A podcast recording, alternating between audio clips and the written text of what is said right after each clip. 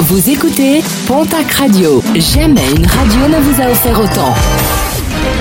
L'information locale à 9h, c'est sur Pontac Radio. Bonjour Jean-Marc Courage Sénac. Très belle matinée à vous toutes et vous tous. Un accident mortel a coûté la vie à un jeune palois, une information révélée par nos confrères de la République des Pyrénées.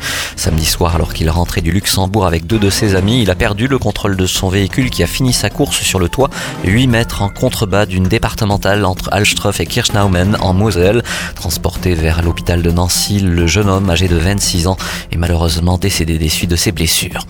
Le nouveau ministre de l'Agriculture en visite hier dans le Gers, Marc Fesneau, a notamment rencontré des exploitants durement touchés par les dernières intempéries.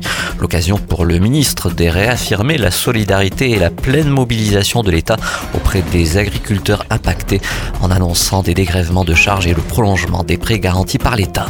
Un cèdre de l'Atlas devrait être abattu à Lourdes suite au résultat du diagnostic réalisé par les services de l'ONF. L'arbre qui ornemente le jardin de Liu va devoir être retiré par une société spécialisée.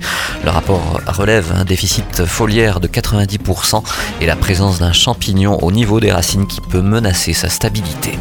Un mot de sport et de rugby avec un retour sur la dernière journée de top 14 qui se jouait dimanche du côté de la section paloise.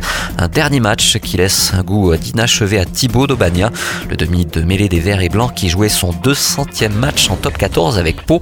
Ses impressions au micro de Guillaume Gracia. On aurait aimé mieux finir, on aurait aimé mieux finir notamment le match à la maison. Où, euh, voilà, on avait clairement envie de gagner, on voulait 4 points aujourd'hui. Euh, bah, je pense ça s'est vu dans l'intensité pour l'année, dans notre état d'esprit, on n'a rien lâché, on a, fait tomber beaucoup de ballons, proche de leur ligne, on n'a pas su mettre nos occasions au fond, qui, ce qui nous a fait un petit peu, un petit peu mal ce soir.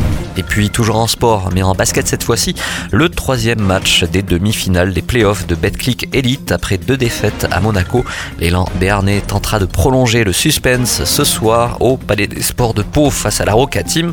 Premier rebond programmé à 20h30.